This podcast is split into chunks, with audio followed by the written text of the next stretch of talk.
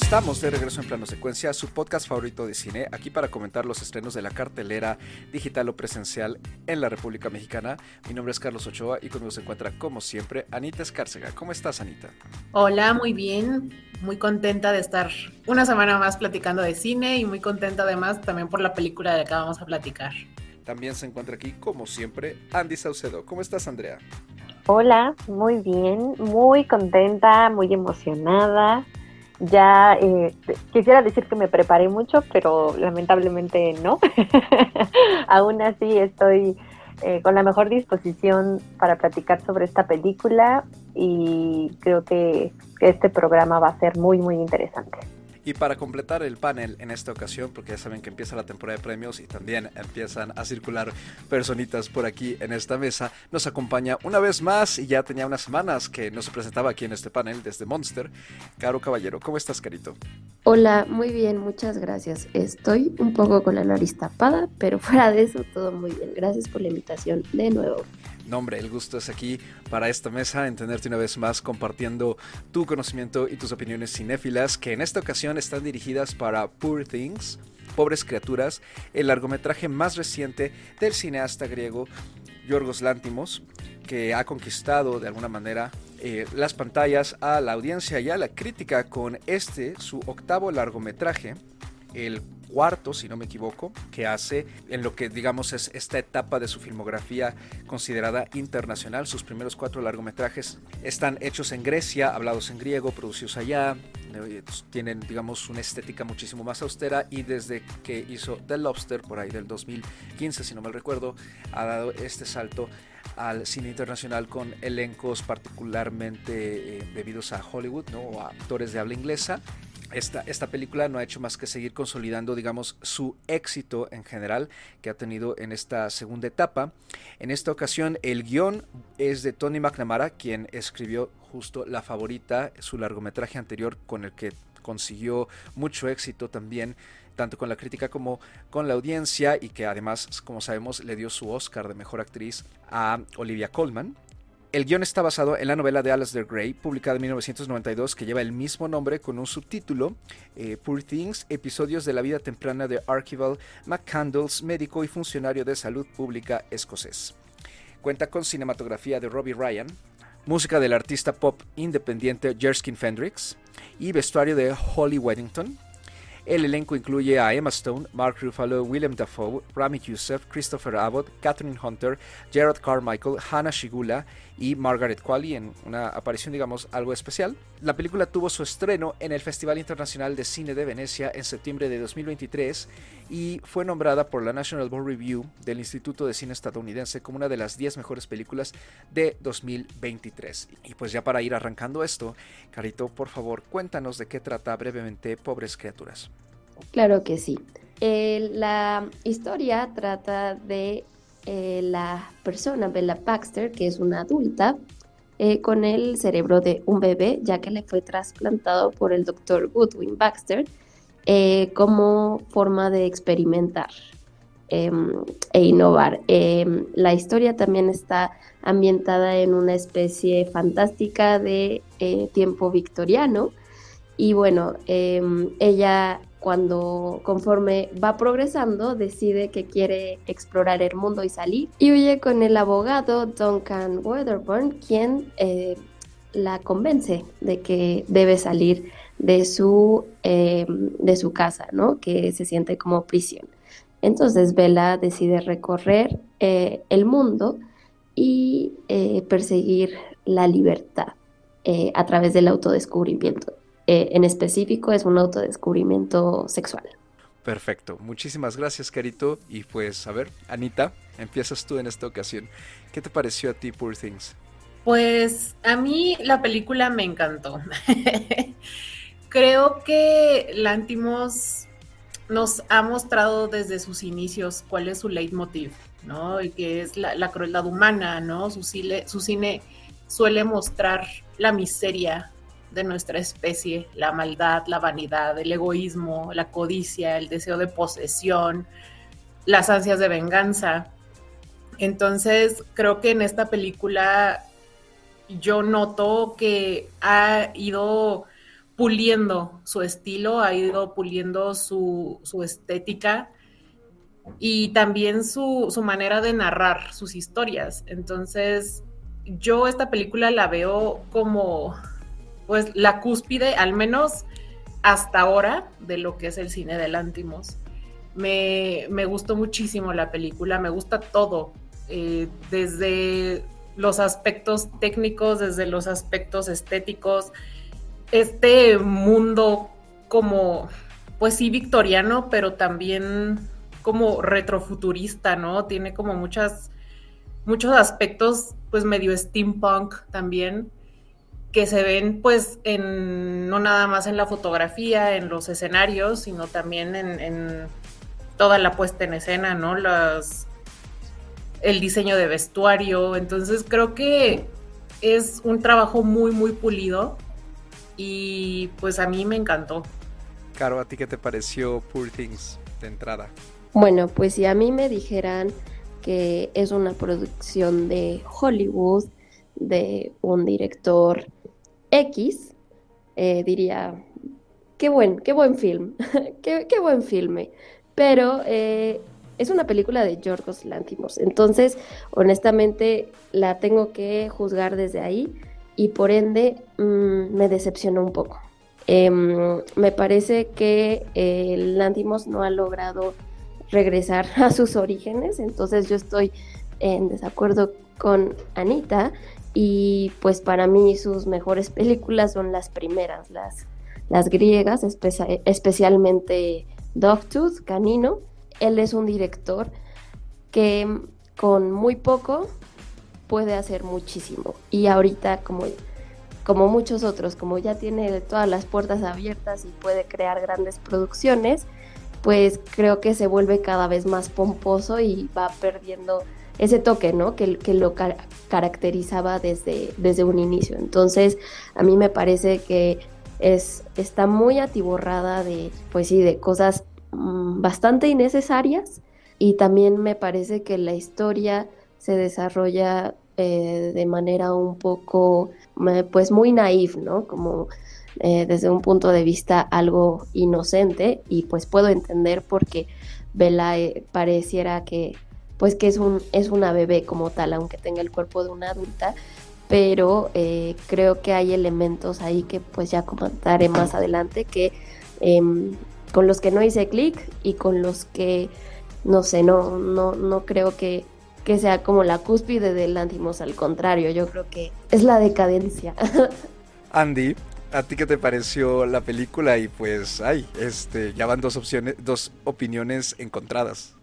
Sí, la verdad es que eh, con esta película creo que es un poco mmm, no difícil encontrar opiniones en, eh, que estén así, no opuestas o encontradas.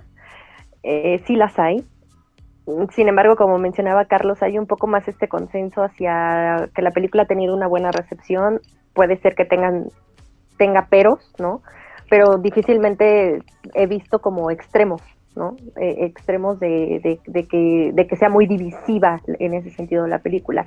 Y creo que lo que he visto como términos de crítica o de que no les gusta, creo que tiene que ver con, con algo que mencionó ahorita Carito, con escenas innecesarias o con elementos innecesarios, pero vaya, desde mi perspectiva a veces también eso es o no pues también un poco subjetivo no o de percepción pero es completamente válido. Hay personas que, te puede parecer que algo está de más nosotros mismos lo hemos hecho no yo estoy mucho más del lado de, de, de Anita no en, en, el sentido de que a mí la película me gustó mucho me encantó por así decirlo de, de, de sentirme maravillada no por lo que estaba viendo en términos de experiencia artística, estética, eh, incluso narrativa. En términos de actuación, me parece que las actuaciones son muy buenas. Lo mencioné por ahí cuando acabó la película, creo que es la primera vez que veo eh, en un, bueno, no actuar bien a Mark Ruffalo, creo que pues es un actor que ha mantenido un cierto perfil de como actor, me parece que este es su mejor trabajo actoral. Emma Stone también me parece que ha tenido una evolución más bien ella sí, sí es muy notoria, ¿no? Eh, la evolución y el arrojo que, que tiene como, como actriz. y las apuestas que está haciendo también en este sentido, también al ser productora. Tuve momentos de fascinación. Puede ser que esa misma fascinación me genere ciertos puntos ciegos que, que son válidos y que a lo mejor me hubiera gustado tener un poquito más de tiempo para pensar la película, ya viéndolo ahorita, ¿no? En, ahorita que lo vamos a conversar. Sin embargo, hay un punto muy importante que mencionó Caro, el director. O sea, Yorgos Lántimos, podemos decir que entre nosotros hemos visto ¿no? trabajos previo a su internacionalización, que, que sería como estas producciones habladas en inglés, a el momento que él tuvo o sus inicios, ¿no? Como director griego, ¿no? Y el, brinco que dio. Creo que hemos tenido la oportunidad de explorar en ese sentido el cine de Lántimos desde mi perspectiva, a mí se me parece que hay una evolución, sin embargo entiendo que están como estas dos caras a veces, e incluso en los mismos directores, ¿no? Hay quienes se mantienen muy apegados const eh, constantemente a su cine de origen, no se despegan de ahí y aunque evolucionan, siguen manteniendo como las bases. En el caso de Lántimos, a mí me parece que no es que se haya alejado, porque como dice Anita, ha mantenido muchos de los temas, se siguen considerando un cineasta raro, entre comillas, ¿no? Porque yo sí he leído columnas en donde lo ponen como el raro, por tocar los temas que toca de la forma que lo hace. Sin embargo, sí hay un cambio notorio en términos de de arrojo, de estilo, de incisividad y de incluso si quieren pensarlo hasta de crueldad o de extremo, ¿no? ¿A qué, a qué, a qué punto lleva de extremo lo que vemos en pantalla? Carlos por ahí en algún momento mencionó fuera del programa que a él le parecía que el Antimos estaba más contenido en esta etapa de, de su cine en inglés. Puede ser que sí, ahorita ya lo iremos explorando, a lo mejor es así, y sí ha dejado cosas de lado como para entrar en un público a lo mejor un poco más amplio, ¿no? Yo creo que si Lántimos se hubiera quedado en el cine griego como lo estaba haciendo con estas pequeñas producciones, lo hacía muy bien, eh, su sello característico, ¿no? Así lo conocimos y así nos gustó. Sin embargo, tenía también que dar este otro paso a estas grandes producciones, a este terreno a lo mejor un poco más de contención, sin embargo, a mí me parece que logra evolucionar en otros aspectos que equilibran y hacen, si quieren, a lo mejor está mal dicho, un poco más digerible el cine para cierta audiencia. No significa que todo el cine tenga que ser así y siempre se tenga que adaptar a la audiencia, ¿no? Eh, el cine como forma de arte cuando se busca ese objetivo, ¿no? El ser artístico o el ser de entretenimiento o el ser de autor, ¿no? Lo que sea que se busque en el fin cinematográfico, pues se tiene que mantener o, o, o probablemente deba, ¿no? Apegarse a ciertas cosas. A mí me parece, y por lo que me gusta mucho la película, es que desde mi perspectiva sí hay una evolución, hay un crecimiento como director, hay una propuesta visual y se mantiene el estilo del director que lo caracteriza. Sobre todo eh, pensando en que la historia que me está contando a mí me gusta y me funciona y el incluir todos estos elementos de simbolismo, de surrealismo, colores, incluso texturas, ¿no? A mí me ayudan a enriquecer, ¿no? Si, lo quieren ver, toda esta metáfora, todo, todos esos eh, elementos para hacer mucho más rica la experiencia cinematográfica. Yo lo estoy viendo mucho más desde ese aspecto y a mí me parece muy motivador y me gusta lo que veo. Fíjate que ahorita que mencionas, Andy, justo este comentario que yo hice, eh, no, no, recuerdo si el día que justo fuimos a, a ver la película o, o antes, eh, sí, en efecto, eh, a mí me ha parecido que la etapa internacional de, de Antimos hay un poquito más de contención comparándola particularmente con Dogtooth, ¿no? con, Canino. Eh, sin embargo, mm, para mí no es una queja, ¿no? O sea, creo que en general funciona, dependiendo de la película. O sea, me parece que en todo caso su etapa, de su etapa internacional, eh, la película menos contenida es El sacrificio del siervo sagrado, ¿no? Me, me recuerda muchísimo más en armado y textura justamente a, a lo que he visto de, de, su cine griego, ¿no? pero también me gusta mucho este otro lado que sí está un poquito más eh, atiborrado. Eh, en particular con la favorita, a, mí creo que la favorita me, al final pensándolo no bien es la que más me gusta ¿no? de Lantimos porque se me hace muy refinada ¿no? en muchos sentidos eh, tiene un nivel de cuidado muy particular y creo que pobres criaturas se va un poco por esa línea pero también con esta permisividad eh, eh, de no desbordarse por completo. Sí, estoy de acuerdo con lo que mencionas tú, Caro, ¿no? De que parece que, que aquí Lantimos está muy atiborrado justamente y que tiene, juega con muchas cosas, ¿no? A la vez. Pero hasta eso yo no sentí ese desbalague como lo he sentido con otras películas de directores que justo ya están, digamos, como en un punto en el que parece ser que quieren ir más hacia arriba y más hacia arriba, ¿no? Eh, digamos, y algunas de las cuales incluso hemos comentado aquí, ¿no? Eh, pero por ejemplo, lo que Chazelle hizo con Babylon o eh, Nolan con Tenet en su momento también que tenían muchos aciertos de, sus filmografías, pero también, lo, llegamos a comentar aquí, para algunas personas también tenían pues bastantes recargados sus vicios, ¿no? no sé si el atiborramiento sea un vicio de Lantimos porque casi no lo utiliza, pero aquí no me parece que se desborde tanto. Eh, a mi gusto consigue contenerlo bastante también, ¿no? Y que la historia, digamos, funcione de la manera más simple posible. Eso sí, me atrevería a decir que pudiera verse como una, pues no sé si debilidad, pero digamos, algo que, tiene la historia es que sí, es muy simple. ¿no? Eh, el, trayecto que, recorre Vela y los puntos que toca me parece que se quedan quizá un poquito en lo superficial, no me parece que sea una película con la que Lantimos quiera eh, meter el dedo en la llaga tal cual y hacernos tener reflexiones em, profundas.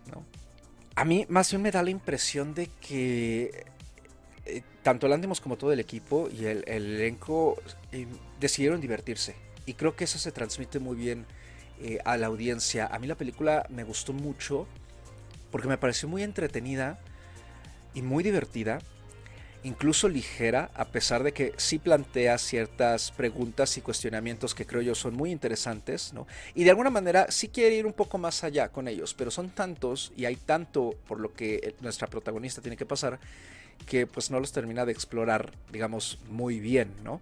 Sorpresivamente para mí, eh, a, mí eso, en lugar de, digamos, frustrarme, eh, simplemente me terminó cautivando y creo que un punto muy fuerte que tiene la película justamente para, em, digamos, compensar eso en todo caso es la entrega que tiene el elenco y pues sí, creo que también todo el apartado técnico. Hay un compromiso, creo yo, por parte de todos de lanzarse al chapuzón de esta película, ¿no? De entrar en su mundo, digamos, explorarlo y disfrutarlo con naturalidad, de hacer que el vestuario se vea pues lo más ad hoc a la historia y que guste y luzca que tenga una calidad tremenda, ¿no? La cinematografía también me parece que está hecha con muchísima pasión, con mucho amor y bueno, qué decir del trabajo actoral, ¿no? O sea, a mí me parece que eh, eh, todos en general hacen una hacen maravillas con, los personajes que tienen, incluso si los personajes no son tan complejos, ¿no? Responden mucho sobre todo a arquetipos, en particular los, los masculinos. Si bien algunas cosas que ocurren en la película son ridículas, y desafían incluso toda lógica, ¿no? Porque estamos justo en esta especie de, mundo fantástico, ¿no? En, el que hay un ambiente retrofuturista, en efecto, Anita. Todos los, actores y, por ende los personajes se lo toman completamente en serio, ¿no? O sea, la película se siente muy real en ese sentido. Y creo que eso es a mí lo que más me gusta y lo que me permitió a mí prácticamente olvidarme de todo salvo de verla y, de disfrutarla, incluso hasta de pensarla. ¿no? O sea, yo solamente me, dejé llevar y es una experiencia que tenía rato que no me pasaba. Pues lo aplaudo porque eh, particularmente con Emma Stone, em, creo que yo tenía mucho que no veía una actuación así de lanzada, digamos, ¿no? Y no, me, no lo digo eh, por el hecho de que se atreva a hacer ciertas cosas, sino a que se entrega a la ridiculez a la extravagancia y a los momentos más, eh, pues es que ni siquiera sé cómo describirlos, ¿no? Que le exige el director.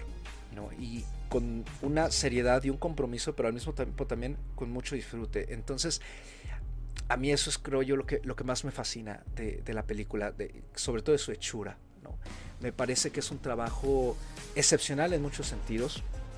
Eh, sí creo yo que está bastante alejado de muchas cosas de lo que hacía Lantimos, en particular en su etapa griega, pero también me parece que es un trabajo más refinado y que en muchos aspectos sí tiene también la base de lo que le sigue inquietando a él, a pesar de que tenga todo este glamour eh, hollywoodense que se debe, pues, por supuesto, a, tener acceso a más presupuesto, a elencos más grandes, ¿no? A, digamos, muchas otras cosas que él tenía limitadas en ese entonces, ¿no? Eh, y, pues sí, o sea, a mí la verdad es que, sí la película me, me gusta, y es más, la volvería a ver.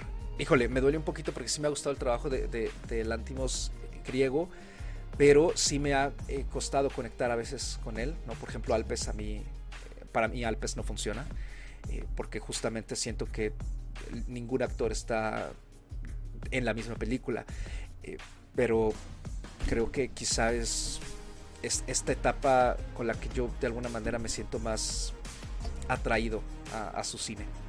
Creo que es verdad lo que mencionan, que el Antimos está atiborrado, por mencionar el, término que ustedes dijeron hace un rato. Creo que en esta película todo es, es desmedido, es desproporcionado, es exagerado, es barroco, si quieren.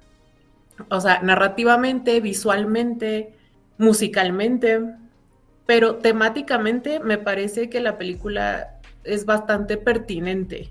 ¿no? Tiene, tiene un humor surrealista y absurdo, pero toda esta, toda esta exageración y el barroquismo de, de lo que es la puesta en escena, todo este artificio se ajusta perfectamente a lo que requiere la historia. Entonces, creo que toda esta acumulación de elementos resulta muy coherente, tiene mucho sentido. Está, o sea, creo que es una película que tiene muchas ideas, está como con muchas cosas que quiere contar, y también tiene como mucha pasión por contar la historia, ¿no? Entonces, creo que para mí funciona porque me parece que lo hace de una forma muy, muy inteligente y muy divertida. Yo concuerdo con lo que menciona Carlos de que parece que todos estaban divirtiendo mucho, pero también me cautiva la historia y este autodescubrimiento de Vela, que no me parece que sea solo un autodescubrimiento sexual, sino también un, auto, un autodescubrimiento intelectual. O sea, tenemos este personaje, Bella Baxter, que es una mujer adulta con el cerebro de una niña, o una niña en el cuerpo de una mujer adulta, como lo quieran ver, que se cría sin, sin obedecer a las reglas de la sociedad en la que vive, ¿no? O sea, sin la obligación de tener que cumplir las normas que le impone el entorno. Entonces su personaje es una mujer sin pasado, sin pudor, que, crece como estos, sin, sin, estos condicionantes ni, las limitaciones, ¿no? Que, puede imponer la sociedad, sobre todo una sociedad como era la victoriana. Y de esta manera ella absorbe todo lo que le ofrece su entorno. Entonces, entre comillas, se puede decir que es una mujer libre, o al menos una mujer en estado natural. Y su descubrimiento del sexo es lo que despierta en ella las ansias de saber todo lo que le puede ofrecer el mundo, ¿no? Por eso es que empieza como a querer conocer el mundo en, el que vive, quiere explorar, quiere salir de esa casa, quiere salir del país. Es este autodescubrimiento sexual como la llama que incendia el autodescubrimiento intelectual de Bella y eso me encanta de la película. Bueno, yo estoy de acuerdo con ustedes en ciertos puntos y en otros no tanto, pero eh, lo que bueno, este punto que, mencionan de que Lanzimos es un director incisivo, eh, pero que también eh, toca estos temas eh, de crueldad y que lo hace de una forma, sí, lo ejecuta de una manera muy divertida, ¿no? Con, con bastante ironía. Es, algo que, que, me sigue encantando de Lanzimos, ¿no? La película me divirtió, sí me entretuvo. Creo que la volvería a ver, pero este, sí quiero decir que la película para mí que mejor eh, refleja lo que es Lanthimos es The Killing of the Sacred Deer. Creo que ahí no necesita demasiado, pero tiene una historia pues muy jugosa, ¿no? De dónde sacar, bueno, distintas este, partes del ser humano y de, la crueldad que, llevamos dentro. Eh, sin embargo, aquí en, en esta película, yo pienso que esta identidad que se va creando Vela, que lo que creo que es un acierto es eso, ¿no? Que es una eh, este autodescubrimiento que estábamos diciendo sexual e intelectual en realmente, realmente es la formación de una identidad completa desde cero. Y creo que el acierto que, que tiene Landimos es que es consistente con ese desarrollo del personaje, porque si bien podemos transitar, bueno, más bien Vela puede transitar por eh, distintas etapas de acuerdo a las experiencias y a las lecturas y a todo lo que está pasando en, en, su mundo, se mantiene fiel a sí misma. Es decir, como decían, es una mujer que no vive con las ataduras del la sociedad y transita, ¿no? Como estas varias etapas, ¿no? Como conoce un poco de romanticismo, pero también al principio es muy hedonista, pero lo que me gusta es que nunca llega a este punto en el que ella no quiere dejar de, existir como tal, o sea, nunca se vuelve una mujer nihilista o fatalista, sino que mantiene, eh, se mantiene a este espíritu, ¿no? Con el que ella fue criada. Sin embargo, eh, coincido con, Carlos en que deja muchos temas como que los trata de forma muy superficial, ¿no? O sea, aquí el desacierto es que Lantimos se quiere meter en cosas filosóficas muy pesadas y pues en efecto también eh, concuerdo con, con esta Andrea de que no necesariamente tienes que hacer todo masticable para todo el mundo. Sin embargo, siento que las deja un poco como pues sí, como, como de, ay, mira, estoy leyendo a Emerson y Emerson dice esto, y como que ahí está la idea de Emerson, pero en realidad, o sea, conforme vas viendo lo que hace Vela, pues como que se pierde esa parte. Siento que a veces Lantimos sí quiere entrar en todo este descubrimiento intelectual, pero de repente dice, bueno, no, vamos a regresarnos al humor, a la ironía. Y, y bueno, digo, está bien, creo que al final es una película producida para que la vean muchas personas, entonces tampoco es que, yo le exija, ¿no? Como de, no, dame algo inteligente, pero bien, eh, sino que pues sí lo hace un poquito más superficial, pero bueno, a mí eso no me encanta, ¿no? Y creo que mm, yo, yo he dicho mucho que a mí no me encantan las películas complacientes y a veces sentí que era algo complaciente, sobre todo con el personaje de Bella, que al final pues la vemos triunfante y creo que todo el mundo queríamos y esperábamos eso, ¿no?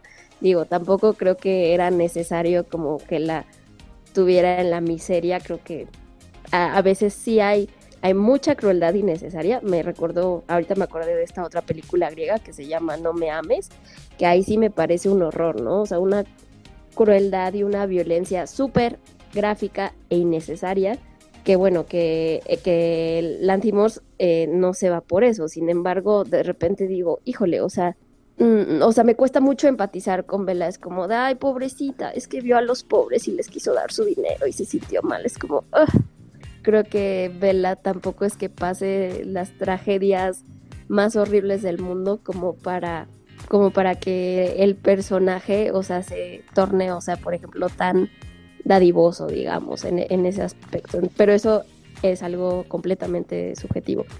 Y la parte de que decían que está atiborrada de cosas, eh, sí, o sea, yo eh, en un punto, em, sobre todo cuando está en Lisboa, dije, Tim Burton, eres tú. Em, sí me pareció demasiado, demasiado y digo, bueno, ok, así es la historia, es una cosa muy fantástica, pero no sé, siento que también ahí cinematográficamente se perdió un poco porque me, gustó mucho este cambio de color, por ejemplo, del blanco y negro a que es como esta, esta etapa eh, de la no conciencia, ¿no? De sí misma, creo que eh, va por ahí.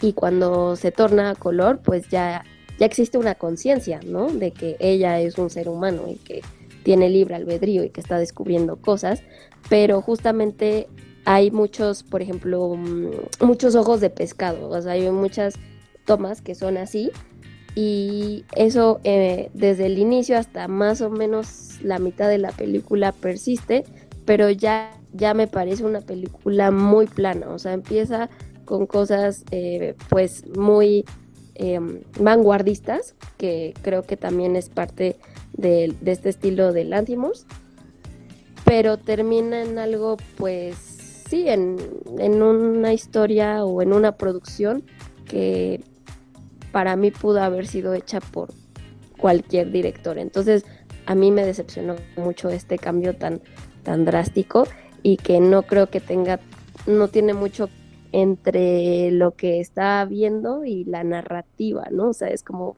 híjole, empezaste muy fuerte y empezaste con una gran historia, pero conforme se va desarrollando ese personaje, que, insisto, me gusta ese desarrollo, no sé, como que se vuelve más Ah, sí, un poquito más aburrido, digamos, visualmente. Yo no quisiera meterme en terrenos tan escabrosos. A veces es eh, un poquito inevitable. Y sobre todo, bueno, porque además no soy experta en estos temas. Pero eh, algo que ahorita me llamó muchísimo la atención es algo que menciona Caro, ¿no? Sobre el personaje de Vela y cómo pareciese porque es parte creo que de la interpretación que, Caro tiene, sino que me, puede corregir, a lo mejor yo entendí mal, que el personaje de Bella se pone como, lo diría el título, como una pobre mujer, ¿no? Como una pobre criatura. Y que hay un aspecto mm, que tiene que ver con las clases altas sufriendo, ¿no? O descubriendo pues que hay pobreza y hay miseria y, ¿no? Y cómo sufren precisamente y tienen que ayudar, ¿no? Porque así lo hacen, o así sería como ser buenos. Desde mi perspectiva, la película más bien se enfoca en el viaje de, esta mujer, visto desde un punto a lo mejor, si quieren, sociológico, creo que pues se puede abordar desde muchas perspectivas. Y cuando yo lo veía, yo recordé este libro, o es creo que un manuscrito que hizo Freud, que habla sobre el malestar de la cultura y de cómo nosotros desde que somos niños estamos eh, de cierta forma basados en nuestros impulsos, ¿no? basados en, esta, en este ser, pues se podría decir animal que somos, en el constante descubrimiento, pero que somos hasta cierto punto aprisionados de cierta forma por unidades sociales y las unidades sociales son varias, son pues la religión, la familia, la sociedad, em, la misma cultura, ¿no? Cultura entendiéndose por los elementos que, que, que, tenemos alrededor como la percepción de la cultura.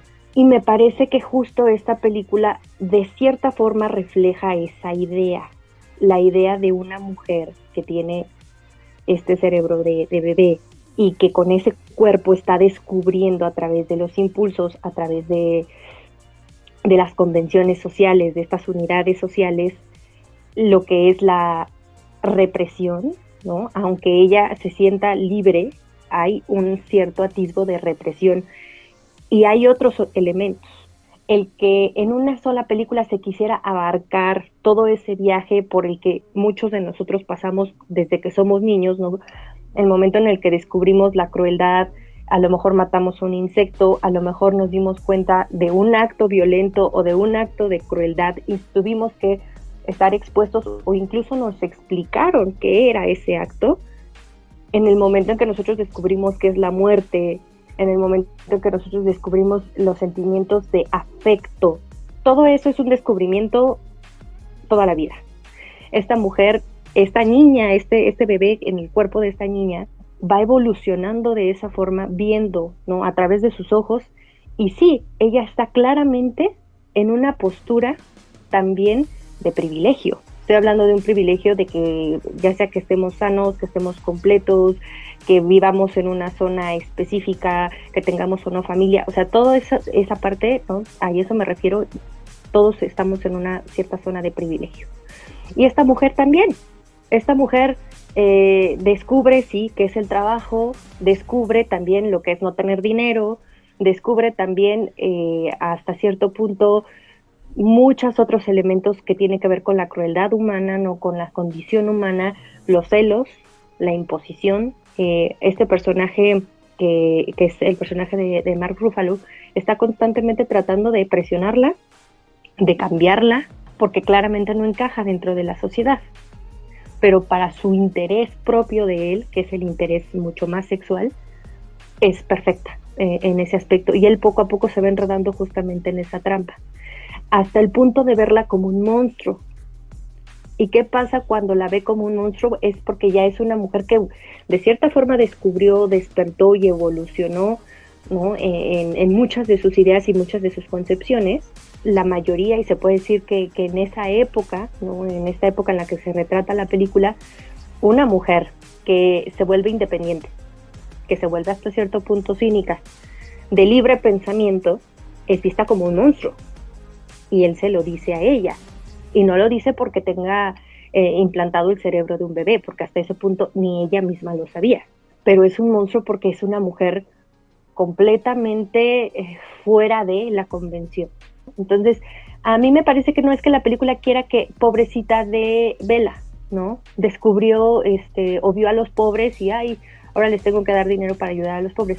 No, me parece que como la película trataba de abarcar mucho, llega un punto en que como nosotros de niños, probablemente no tengamos tan presente cuando fuimos descubriendo cada uno de los conceptos porque son momentos tan fugaces en la vida a veces que se vuelven parte de, nuestra identidad y de, y de nuestras concepciones sociales y como las queramos ver, pero no es que, que, hayan sido a lo mejor tan memorables. Y me parece que en esta película hasta eso a mí sí me gusta, que trata de ser sutil en estos aprendizajes que tiene Vela, de la forma que, que, tiene que serlo para, si quieren ahorrar tiempo y por eso sentirse tan atiborrada, ¿no? Por eso se siente que pasa toda una odisea a este personaje y lo hace porque en la forma de la identidad, la construcción de una persona, desde el ángulo que lo queramos ver, no cabe en dos horas.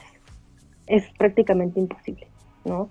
Lo que hace eh, Emma Stone, que igual concuerdo con Carlos, me parece excelente su trabajo y me parece también un trabajo muy arriesgado, muy arrojado, porque si la vemos de inicio a fin, su comportamiento es, va evolucionando, su forma de hablar va evolucionando, sus expresiones van evolucionando, toda ella es, es una evolución y creo que refleja muy bien el cómo es la construcción de la identidad y todo lo que ello conlleva en torno a la percepción que tenemos de eh, nuestro alrededor, ¿no? De, todo lo que es el entorno social. Entonces, a mí eso, esa es de las partes que, que sí me fascinan de la película, ¿no? Que sí, vemos mucho, son muchas cosas, a veces nos quejamos porque quieren, se quiere abarcar mucho y al final no se logra concretar nada, pero a mí sí me parece que la película sí tiene esa contundencia, sí logra llegar a un punto.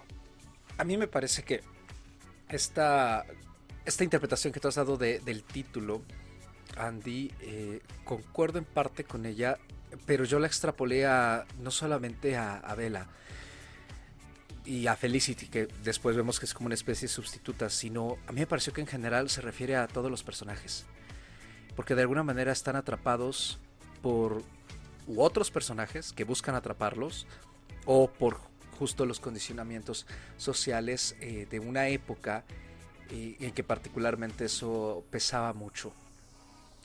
Y, también están atrapados por, digamos, su propia naturaleza humana, ¿no? Y por esos aspectos.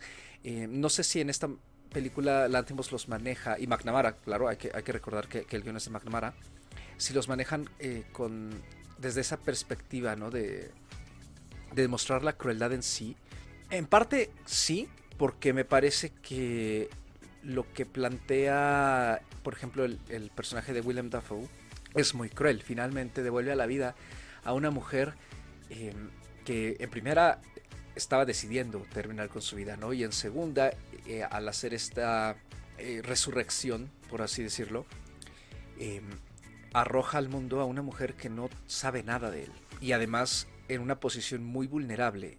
Y me parece que el título va mucho por, ese lado, ¿no? La, vulnerabilidad con la que nos topamos ante el mundo y en particular como esta, este personaje, ¿no? Que a mí me, me sigue pareciendo fascinante, pasa de ser un personaje que está siendo incluso abusado, emocionalmente, sexualmente incluso, ¿no? Porque por ejemplo ese primer acercamiento que tiene Duncan es, eh, y aquí nos vamos a, también a meter en cosas mucho más complejas, ¿no? Por ejemplo sale el tema del consentimiento, que es un personaje que justo como tú decías Anita en un inicio, ¿no? está guiado por ninguno de los constructos sociales en términos de conducta, en términos de educación, en términos incluso de moral, ¿no? Vemos como ella se masturba en la mesa del comedor, por ejemplo, frente al ama de llaves, porque no tiene idea de lo que está haciendo, ¿no? Se está dejando simplemente llevar pues, por sus impulsos. Entonces tenemos a este personaje completamente desinhibido, vulnerable por lo mismo, que poco a poco va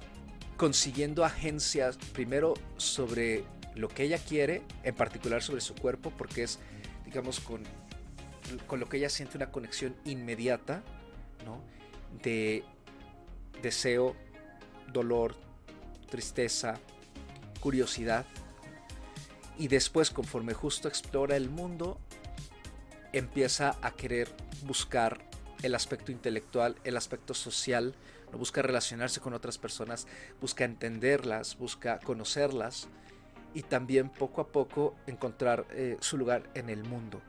¿no? Y de alguna manera es un proceso que pues sí, por él pasamos todos, ¿no? Aquí simplemente lo estamos viendo de una forma eh, pues más metafórica, A mí en ese sentido me recordó a como eh, se tocó, el, digamos, este tema de, autodescubrimiento en Barbie, ¿no? Me parece que son eh, recorridos similares, ¿no? Y que también ahí la protagonista se está enfrentando a que hay ciertas reglas en este mundo victoriano en el que ella se encuentra, que por lo visto están establecidas particularmente por los hombres, entonces también es como ver un poco esa masculinidad tóxica que se ha creado a partir de esos comportamientos y que los hombres no quieren que las cosas cambien y las mujeres eh, pues no es que busquen el cambio porque en el caso de Bella o sea e-, ella no tiene digamos una, una base en la que comparar la manera de ver el mundo pero sí está buscando el cambio o sea ella descubre que el mundo es así y simplemente no le gusta. Pero además ella viene de querer un cambio porque en su casa ella estaba encerrada también por dos hombres que si bien se preocupaban por ella, al mismo tiempo no la, no la dejaban libre, ¿no? No, la dejaban ser eh, una persona. ¿no? Me parece que la película plantea muchísimos cuestionamientos eh, en ese sentido, ¿no? O sea, eh, no solo sobre el consentimiento y sobre el despertar sexual, sino también sobre la libertad eh, individual, ¿no? la libertad eh, como concepto dentro de la sociedad, qué tanto podemos hacer, qué tanto no podemos hacer, cuestiona también los eh, roles de género y cuestiona incluso la manera de relacionarnos sentimentalmente. Cierto, no profundiza. A mí me parece que ese trabajo se lo deja mucho a la audiencia, lo cual en parte me gusta, ¿no? y, hasta eso siento que la película es muy obvia y muy em, sencilla en la manera en como, digamos, denuncia el comportamiento de los personajes alrededor de Bella. Y creo que ahí parte de la magia que tiene el guion es que es un deleite ver cómo Bella les da la vuelta a todos, ¿no? pero de una manera que no se siente ni sermoneante ni tampoco forzada. A mí me parece que en general el personaje avanza de una manera muy natural en su curiosidad creo que por eso también se vuelve una protagonista con la que independientemente de lo que estamos viendo, queremos seguirla hasta el final. Me, parece que, la película como un paquete completo apela mucho al instinto humano, ¿no? tanto de nuestras altas como bajas pasiones, digamos. Y si bien, pues pareciera, como dije, ¿no? que, la, que la historia al final podría verse algo sencilla, incluso hasta obvia, ¿no? porque como decías tú, Carito, ¿no? o sea, eh, si queremos que Bella tenga un final feliz después de lo que vemos que por lo que ha pasado, eh, y claramente hay una especie de, final feliz, eh, el hecho de que ella consiga esta agencia sobre todos los demás personajes que intentaron de alguna manera controlarla y ella terminar imponiendo sus condiciones, eh, a mí me parece que es muy satisfactorio, al menos para el personaje. ¿no? Me recuerda también un poco al final de la favorita en ese sentido, ¿no? Que la reina finalmente es, la, es quien gana, no gana, o sea, hay un juego ahí. La favorita podría verse superficialmente como quien ganó, pero realmente es quien pierde, porque siempre va a tener que estar bajo el peso de, la reina haciendo lo, que quiere. Y me parece que en esta película hay un juego similar hacia el final con esta secuencia que nos eh, dan el, director y el guionista armando esta especie de idilio ahora en el que vive Vela, en el que pues va a tener eh, la posibilidad de hacer lo que a ella le guste y de alguna manera poner al resto de los personajes en cierto lugar, ¿no? Que asimismo, claro, esto podría tener otras repercusiones ya externas a la película que también se pueden seguir comentando, eh, pero justamente creo que eso es lo que más me gusta de Poor Things, ¿no? Que nos ofrece muchas perspectivas desde las cuales podemos problematizar los distintos conceptos que nos está presentando, incluso si la película misma no los lleva más allá, porque son muchos conceptos.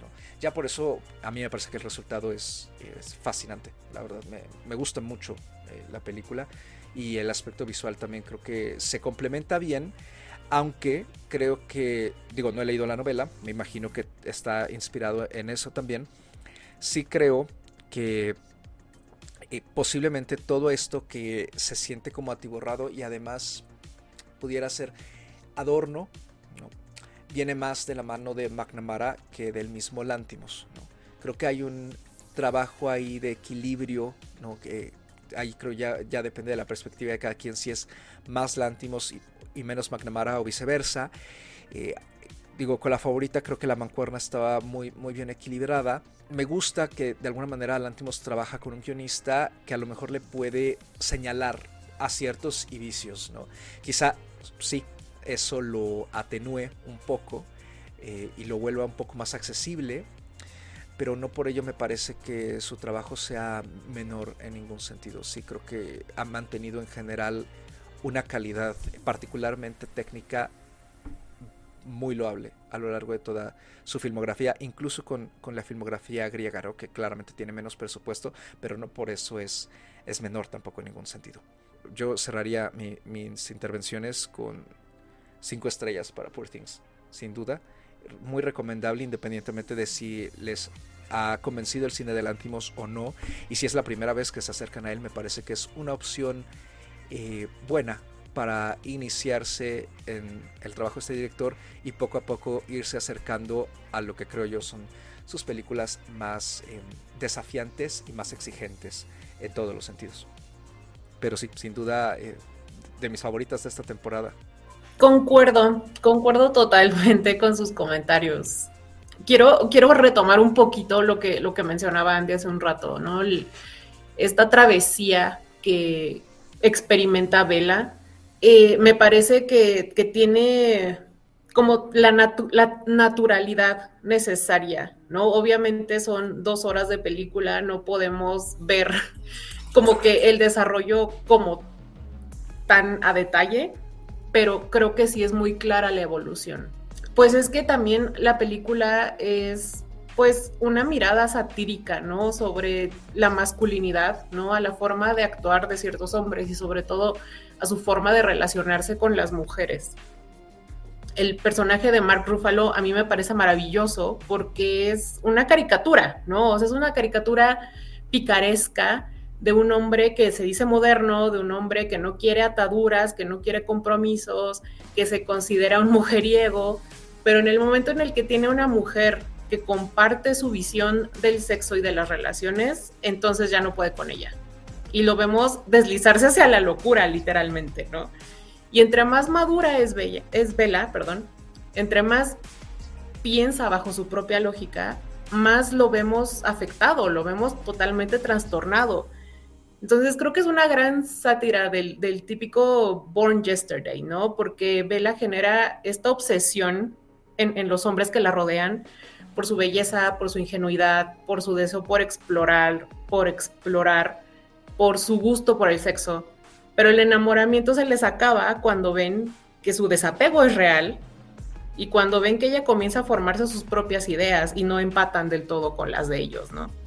Entonces, así es como rompe con, con, la trama usual de un Born Yesterday. El personaje de Mark Ruffalo es esta contraparte de, de esta fantasía masculina, ¿no? Porque termina con una reacción totalmente visceral, ¿no? Al ver que tenía eh, una, una idealización de esta mujer por verla inocente y de repente ver que es astuta y que está tratando de liberarse de él como se liberó de su casa y como se liberó de su papá.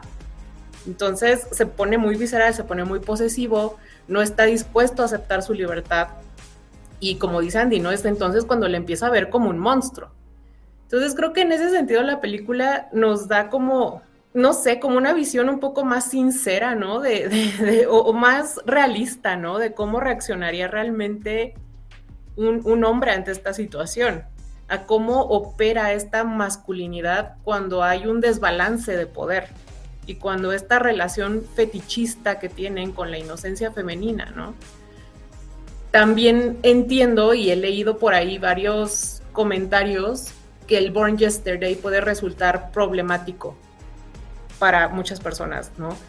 Pero aquí me parece que no es más que un artificio, es, es lo que desencadena lo que viene después, ¿no? El, Born Yesterday aquí es lo que desencadena este autodescubrimiento y la evolución de Bella, tanto la sátira de la figura masculina en el personaje de Rúfalo, entonces, pues es un, es un mero pretexto para comenzar con todos los cuestionamientos que ya Carlos mencionaba hace un momento, ¿no? Yo también cierro con cinco estrellas, me parece que la historia es fabulosa, me parece que las actuaciones, sobre todo la actuación de Emma Stone, creo que ella ha madurado como actriz, ha llevado su carrera a otro nivel con esta película. Me encantó el diseño de vestuario, me encantó el diseño de producción. Creo que es una locura, ¿no? Es, es, como un delirio fantasioso. Me, gustaron mucho la, fotografía, los, estos grandes angulares, los ojos de pez, los travelings, eh, la música que de repente es súper bizarra, ¿no? Entonces, a mí me gustó mucho toda la estética de la película y también me gustó pues todo lo que implica el guion, la narrativa, la historia que nos está contando. Yo también cierro con cinco estrellas muy, muy sólidas. Creo que, pues hasta ahora es mi película favorita de Lantimos, la recomiendo muchísimo y sí, estoy de acuerdo, creo que, creo que es una gran película para, para acercarse a su cine. Creo que sería una buena idea si alguien no conoce el cine de Lantimos, empezar como en un orden cronológico a la inversa, ¿no? O sea, empezar por esta película y luego irse para atrás. Creo que sería una, un experimento muy interesante. Creo que esta parte del título de Poor Things, no, no lo interpreto como que Bella y en específico la experiencia que mencioné sea de ay, pobrecita, ¿no? Y concuerdo más con esta interpretación de que Poor Things em, en realidad son todos, ¿no? O sea, todos los personajes cargan con prejuicios, cargan con eh, cuestiones impuestas por la sociedad, eh, muy en específico por eh, la moral, que es la convención que te imponen eh, los demás, ¿no? Que te impone una sociedad sobre tus propios impulsos o tabúes. Yo más bien lo que quiero decir con esto es que me parece un poco naif, ¿no? esta cuestión de, de vela de Dios mío, vi a y a los pobres sufrir y pues y pues no, no, no puedo más. O sea, me, me parece importante que descubre una profunda tristeza y, desesperanza. Creo que ese es el, el sentimiento que, que, que, ella conoce en esta parte, pero me parece un poco, pues sí, como, como lo decía Stanley, que, que los ricos descubren que existe el metro y que hay gente que tarda eh, cinco horas, ¿no? En, su trayecto diario de ida y vuelta, por ejemplo. Sin embargo, sí debo decir que empatizo con, esta parte eh, de la vida anterior, o sea, bueno, más bien la otra vida de este cuerpo, que es Victoria Blessington, si no mal recuerdo el nombre, que es esta mujer que al final prefiere suicidarse que eh, vivir con el que era su esposo, el personaje de Alfie. En ese sentido tenemos un cambio eh, muy drástico, ¿no? Entre la vida o lo que era esta persona y lo que es este nuevo ser, que no tiene nada que ver con, con Victoria, ¿no? Vela no tiene nada que ver con Victoria y me encanta que, que se reafirma eso, es como de, ok, este es mi cuerpo, este es, eh, pues sí, mi, mi disfraz, mi, este, mi piel, pero estás hablando de una persona completamente distinta. Y yo creo que también esta parte de, de decir, bueno, es que quizá e, en esa época, este, coincido totalmente, ¿no? Que eh, está ambientada, como justo como está ambientada en esta sociedad retrofuturista victoriana, tenemos ciertos permisos. Entonces podemos decir perfectamente que en esa época tener como estos impulsos y seguir ese viaje de libertad es algo eh, completamente vanguardista en ese sentido, pues al darnos también toda esta estética eh, futurista, pues también tenemos ciertos, ciertos permisos de brincar, ¿no? A, nociones muy contemporáneas, porque si bien, si está ambientada en esta, digamos, época, entre comillas, en realidad a mí Vela me parece un personaje muy existencialista, que pues sí es, es, esta corriente filosófica en la que se cree que em, el, el, individuo con base en ciencias, su libre albedrío, eh, sus acciones, se define a sí mismo. O sea, no es que Vela haya nacido buena o mala, sino que ella simplemente es un ser que con base en todas sus vivencias y, en, y con base en lo que ella fue experimentando em, y eligiendo, que también eso pone la responsabilidad de todas las acciones sobre el individuo, es que ella conforma su naturaleza.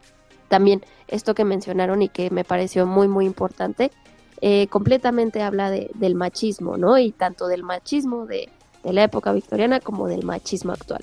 Y que está representado en eh, principalmente en los personajes em, masculinos por ahí escuché que decían que la película eh, era machista, lo cual me pareció bastante absurdo porque eh, la historia de Bella pues sí es una historia de liberación, de emancipación y emancipación femenina.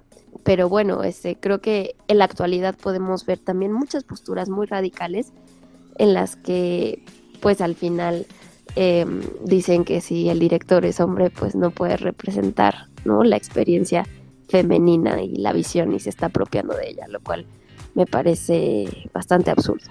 Dicho esto, yo creo que eh, y McNamara logran ese cometido, ¿no? De, la travesía, del desarrollo de, este personaje como una especie de, viaje del héroe. Sin embargo, no sé, Lanthimos perdió, perdió mucho de lo que, de lo que lo caracterizaba y al tener toda esta gama de actores que obviamente em, van a cumplir su función de taquilla, pues puede, no sé, creo que puede darse el lujo de, más cosas, pero eh, a costa de su libertad creativa. Entonces coincido en que ha sido muchísimo más contenido, ya no me parece tan mordaz como, como antes, como por ejemplo podría ser Haneke, ¿no? Que a mí él sí me parece un director súper redondo y mega constante con, todas sus películas. Entonces, para cerrar mi participación, eh, pues quiero decir que es una película divertida, mordaz, eh, sarcástica y picaresca, como, como dijo Anita. Eh, especialmente este personaje de Rúfalo es, es muy muy divertido y creo que no hablamos mucho del personaje de Godwin, que, que también me pareció fenomenal. Eh, pero pues sí, me deja un poco decepcionada porque lo siento, no puedo separar a la obra del artista. Entonces yo cierro con tres estrellas y media. Yo creo que también el tiempo nos va a dar o a poner en una mm, justa dimensión, por así decirlo, esta película, ¿no? Tanto en la carrera o en el trabajo ¿no? que, haga Lántimos a, lo largo de, su trayectoria, como la película en sí, ¿no? En, el momento en el que, en el que está saliendo. Sin embargo, yo me quedo con todo lo que pude disfrutar de la película, con la calidad de película que desde mi perspectiva es. Yo le puse cinco estrellas, las creo que son las primeras cinco estrellas del año. Creo que es una película a la que voy a recurrir en, en otras ocasiones. Sin embargo, no es una película que recomendaría a todos. A pesar de que aquí se habló de eh, este cambio o esta transición o evolución en el cine de Lántimos, donde sí vemos un Lántimos más contenido y que yo lo mencioné, ¿no? A lo mejor un poco más claro. Sigue siendo raro, como lo califican, pero puede que sea un poco más entendible para ciertas audiencias. Aún con eso, me parece que no es una película para todos. ¿Por qué? Porque justamente mucha de esta crítica en donde dicen que la película es machista, creo que viene de esa falta como de entendimiento, ¿no? De, de, de lo que estamos viendo en pantalla. Si bien todo está sujeto a interpretación y es subjetivo, hay elementos que, vaya, incluso aquí nosotros que no estamos de acuerdo en todo, podemos concordar en eso no es una película machista, tampoco es una oda al feminismo, es un viaje de autodescubrimiento, de liberación, que tiene que ver con la evolución del ser humano, ¿no? dentro de su identidad. Y bueno, otros elementos que aquí mencionamos que sí están sujetos mucho más a la, a la interpretación y a la valoración. Dicho eso, me parece que el cine en general del Antimos tiene ese efecto, ¿no? Ese efecto de, de cierta malinterpretación y también de confusión y de catalogarlo como este cine raro, este cine violento, este cine cruel, que sí puede serlo, pero justamente no todos están dispuestos a verlo. Esta película vale mucho la pena en términos técnicos, visuales, audiovisuales en general en tema de las actuaciones. Yo volteé en un momento y le dije a Anita, el diseño de producción está increíble, el vestuario, son, hay cosas que me pondría de ese vestuario. El manejo de colores, ya lo, ya lo comentó Caro, ¿no? Vemos un blanco y negro al inicio, vemos una progresión del color en toda la película, incluso en los lugares en los que se desarrolla, ¿no? ¿No? Y no solo los colores del, de, del, de la ambientación, ¿no? Los colores incluso hasta de la ropa, del vestuario que está usando Emma Stone. Creo que la película es muy coherente y muy concisa en ese sentido en términos del planteamiento estético y visual, ¿no? Entonces es maravillosa y yo me quedo principalmente con esta concepción surrealista porque yo en lo personal me encanta el surrealismo en forma de pinturas, ¿no? E, estas texturas que tienen los, el cielo, el agua, eh, los fondos son maravillosos. Las escenas, hay escenas muy bien hechas eh, y, conceptualizadas que, tú dices, wow, ¿no? En, la mente de, los diseñadores, en la mente del ántimos de la producción, el imaginario y lo, creativo me parecieron maravillosos. Me quedo con el personaje de Vela como este personaje que busca eh, también, ¿no? Sí, cierta, cierta postura feminista, porque al final vivimos en un mundo controlado por hombres, en donde la, todavía los hombres mandan y deciden mucho sobre las mujeres, aunque digan que no. Ahí sí, el mensaje de Barbie sobre el patriarcado, ¿no? Solamente que se disimula mejor, está mucho más disimulado, pero sí me, me gusta, ¿no? También ese trasfondo feminista que tiene la película y que también no se tientan tanto en tocar cuando tienen que tocar estos temas como el feminismo, como la sexualidad, como incluso se menciona el socialismo, ¿no? La concepción de qué es el socialismo.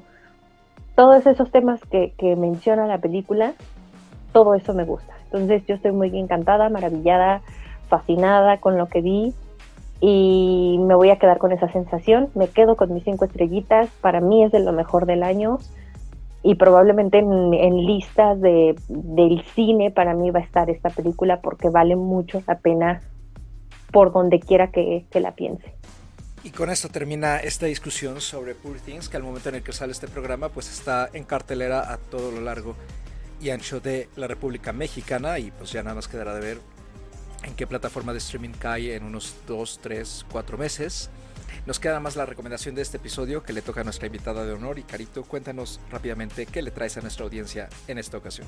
Yo ya les había recomendado, recuerdo en un programa anterior, una película de Lantimos que era The Killing of the Secret Deer. Entonces, en esta ocasión, eh, les recomiendo Canino, del mismo director. Yo creo que deben empezar por ahí, pero bueno, es una opinión subjetiva, como bien dijo Andy. Eh, entonces, esta película se encuentra en Movie y pues si quieren una película también con esta temática de eh, liberación femenina y de romper convenciones eh, de la sociedad moralina, les recomiendo del gran Luis Buñuel, Belle de Jour. O sea, hace Bella de Día. Esa la pueden encontrar en Apple TV y en Google Play películas, sin embargo es de paga, pero bueno, quizá en su página de streaming eh, de confianza también puedan encontrarla. Muchísimas gracias, Carito. Con eso nos vamos. Ya nada más, ¿dónde nos pueden encontrar? A mí me pueden encontrar en Instagram o en ex Twitter como arroba animalceluloide. Ya saben que yo no tengo nada más que hacer y ahí me encuentran siempre. Y si quieren seguir mi visionado de películas, me encuentran en Letterboxd como Ana Escarcega. A mí me ah. pueden encontrar en Twitter o en Instagram como arroba Andrea Pazme. Ahí me encuentro compartiendo contenido diverso y siempre son bienvenidos todas sus sugerencias o comentarios, incluso las dudas que me han llegado por ahí. Eh, y para el caso de mi visionado y de las listas que, voy armando de lo mejor del año, me pueden seguir en eh, Letterbox como Patmi con Y. Carito, a ti donde te puede encontrar nuestra audiencia y como siempre un gustazo tenerte aquí en este panel y pues sabemos que no será la última vez. Muchas gracias por haber compartido esta discusión y pues a ver, dinos, ¿dónde te encontramos? Al contrario, de verdad muchas gracias por invitarme. Eh, disculpen que luego eh, me pongo en contra de todo este panel, pero bueno, creo que al final eso también puede enriquecerlo. Eh, me pueden encontrar igual en Twitter, bueno, en X, como arroba maca-zzz. Ahorita traigo un perfil bajo, entonces traigo candadito, pero los acepto con mucho gusto. Y en Letterboxd, igual, arroba maca-zzz, eh, Carolina Caballero. Y a mí me pueden encontrar en ex Twitter y en Letterboxd como arroba mrcarlos8 en y una A minúscula. Ya saben, ahí en ex Twitter me pueden lanzar eh, comentarios, dudas y demás sobre cine, música, libros, la vida. Y en el caso de Letterboxd, pues justo seguir el visionario de películas de este 2024. Este programa, como todos los demás, lo pueden encontrar en su plataforma de podcasting preferida y también pueden encontrarnos en Instagram como plano secuencia-podcast, donde pueden dejarnos comentarios, quejas, sugerencias, dudas, confesiones, traumas y demás. Sigan disfrutando de la oferta que hay tanto en salas como en casita y como siempre nos escuchamos en una nueva emisión cada viernes. Gracias, cuídense mucho y hasta la próxima.